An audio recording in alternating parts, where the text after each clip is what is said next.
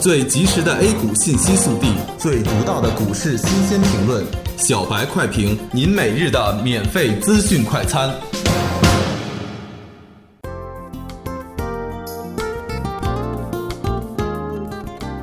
各位听友，大家好，欢迎收听九月二十五日的小白快评。小白快评今日话题：市场担忧产生合力，恐难打开上升空间。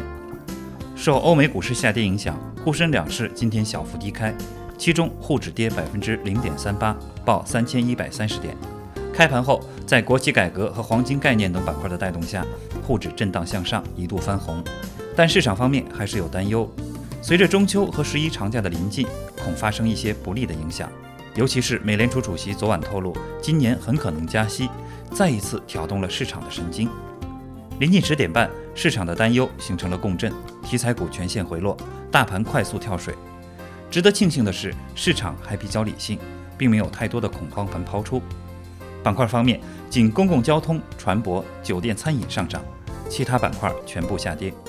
个股虽然跌多涨少，但是个股分化并不大，总体来说还是可控范围之内。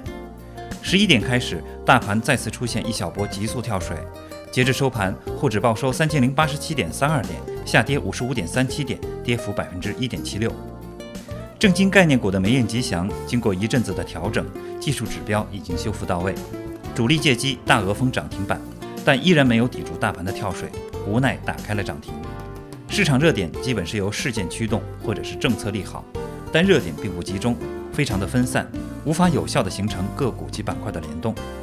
题材股活跃。但在上行中力度并不够，表明市场观望情绪依然浓厚。市场围绕着箱体进行震荡，上有压力，下有支撑，指数将继续缩量震荡整理。只要还在箱体之内，就无需过度担心。所以目前能做的就是控制仓位，勇敢地做差价，降低成本。感谢收听今天的小白快评，本期编辑张芊芊，主播阿文。明天同一时间，欢迎继续收听。